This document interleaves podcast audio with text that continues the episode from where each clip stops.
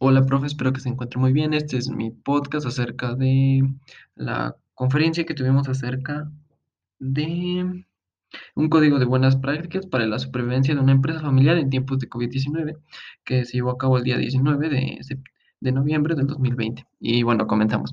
Este, a mí en lo personal me pareció una gran conferencia donde usted fue el papel principal básicamente de esta exposición y dejó muy claro todo lo que se debió de haber visto en este tema.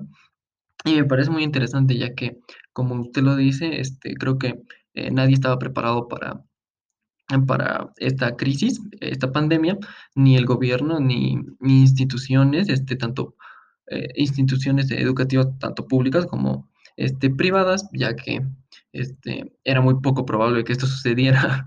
Y también este, creo que las personas que ahorita están este, hay muchas personas que están muy afectadas por esta crisis y que casi prácticamente el gobierno no está haciendo nada para reactivar la economía de estas personas muy afectadas. Y al lugar de ayudar, tal vez este, se dieron como disminuciones de apoyos por parte hasta de instituciones este, privadas, como es el, el gobierno, que eh, los bancos, que usted dijo que eh, al lugar de ampliar tu, tu nómina, me parece que es, este, la, la redujeron al 10%, y eso me parece muy malo porque eh, la gente necesitaba este, ese, es- esos préstamos para subsistir en, en estos tiempos de COVID, ya que este, muchas em- empresas no, no hicieron este, actividades éticas, ya que algunas empresas este, empezaron a trabajar este, sin, sin avisar al gobierno. Y el gobierno sabía que ellos estaban este, trabajando porque les facturaban, este, facturaban, este, entregaban sus impuestos mensuales.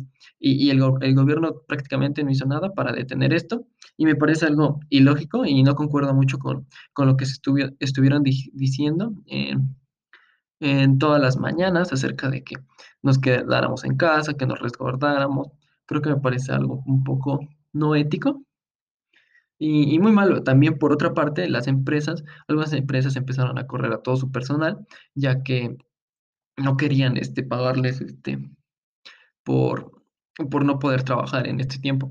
Y lo que decidió la empresa, algunas empresas, fue no pagar a, este, a sus empleados y, y los despidieron. Este, algo muy poco ético, ya que creo que yo, que los empleados son una parte muy fundamental de la empresa y tienes un compromiso, ellos tienen un compromiso con la empresa y tú tienes un compromiso con ellos para en, situaciones como estas, en donde el trabajador no puede desempeñar su papel, tú debes de apoyarlo a él y él después ya verá la forma de cómo apoyarte a ti.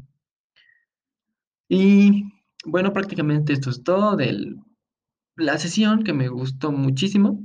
Este, espero que sea de su agrado y nada, hasta pronto, profe.